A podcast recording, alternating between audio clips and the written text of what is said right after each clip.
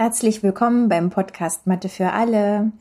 Ihr befindet euch gerade in der Brücke von der fünften zur sechsten Episode. Und wie ihr das so kennt, hoffentlich, wisst ihr, dass ihr äh, jetzt einen kleinen Rückblick und einen kleinen, naja, Vorausblick von uns bekommt, was mhm. also auf das, was schon passiert ist und das, was jetzt als nächstes euch erwartet.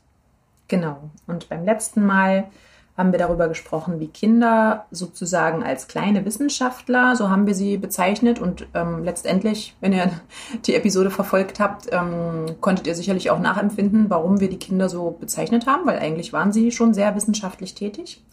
Ähm, die Kinder haben gemeinsam im Austausch miteinander ähm, den Algorithmus der schriftlichen Addition entdeckt.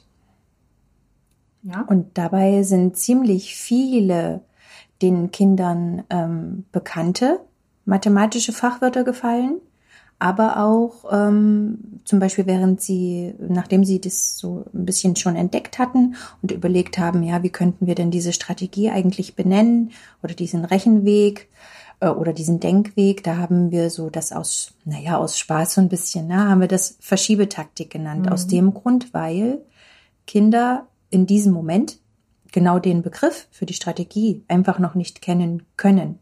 Genau. Und dadurch versuchen, ihren, ihre eigenen Worte, die sie schon haben, dafür zu benutzen. Und das ist ja. auch ähm, eigentlich ein, also kann man sich drüber streiten, aber man könnte sagen, es ist schon ein sinnvolles oder auch zumindest ein legitimes Vorgehen, mhm. zu sagen, man ähm, sucht erstmal klassenintern, wie so eine Art Klassenwortschatz, womit man bestimmte ähm, Fachbegriffe sozusagen einführt. Ne? Also bevor mhm. man den eigentlichen Fachausdruck nimmt, dass man erstmal ein, mhm. ein einfacheres und den Kindern zugänglicheres Wort benutzt. Zum Beispiel, wenn wir ähm, an, das, an die Addition denken, ja, dass man am Anfang, wäre es möglich, dass man nicht gleich sagt Summand, also nicht gleich von Summanden spricht, sondern sagt die erste Zahl.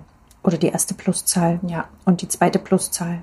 Ja. Da es unterschiedliche Meinungen. Mhm. Ne? Da ja. haben wir auch im Seminar schon manchmal diskutiert und einige ähm, sind auch der Meinung, warum soll man nicht gleich das richtige Fachwort ähm, ja. einführen, bevor man dann wieder wie so einen Übergangsprozess mhm. hat, in dem die Kinder sich dann von dem, naja, von diesem leichteren Wort lösen müssen. Mhm. Ja.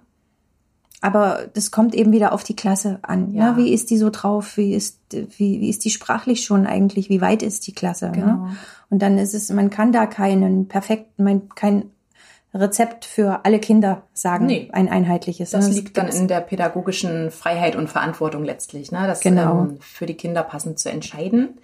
Ähm, aber wichtig ist, dass man irgendwann dann eben zu den konventionellen Fachwörtern kommt, damit man eben sich auch über die Klasse hinaus ähm, austauschen kann. Verständigen kann, miteinander mhm. austauschen kann, genau. Wir haben jetzt so viel schon äh, darüber gesprochen, wie wichtig der gegenseitige Austausch ist und wie wertvoll das auch ähm, ist, um ein, ein Wissensnetz aufzubauen sozusagen. Ne? Und mhm. da haben wir gedacht, genau jetzt ist eigentlich der richtige Zeitpunkt, dass ähm, wir mal mit der Lupe draufschauen, wie das geht, ne? Genau. Mit der genau. Sprache. Und uns die, hm. die Sprachbildung im Mathematikunterricht mal genauer anschauen. Genau, und ähm, wenn ihr jetzt zurückblickt, haben wir es ja Verschiebetaktik genannt bei der schriftlichen Addition, mhm. aber in Wirklichkeit ist es ja den Übertrag bilden. Mhm. Ne? Und, und das kann man natürlich dann, wenn man mit den Kindern am Ende in der im gesamten Plenum reflektiert, was habt ihr entdeckt, wie habt ihr eure Strategien benannt, dann kann man ja ein gemeinsames Wort finden und dann das den den Übertrag nennen. Ja.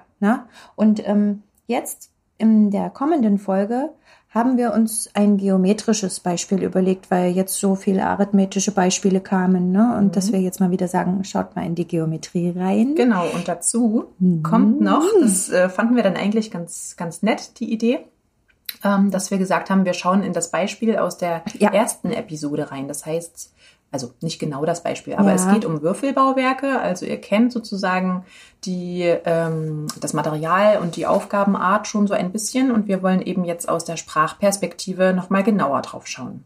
Genau. Und es wird in der nächsten Episode darum gehen, sich gegenseitig ähm, den Bau seiner Würfelgebäude oder das Bauen, den Bauweg mhm. seines Würfelgebäudes zu beschreiben, einem zwar, anderen Kind. Genau, und zwar so zu beschreiben, dass das andere Kind sozusagen nur über das Hören allein ähm, das beschriebene Bauwerk ähm, bauen und erstellen kann.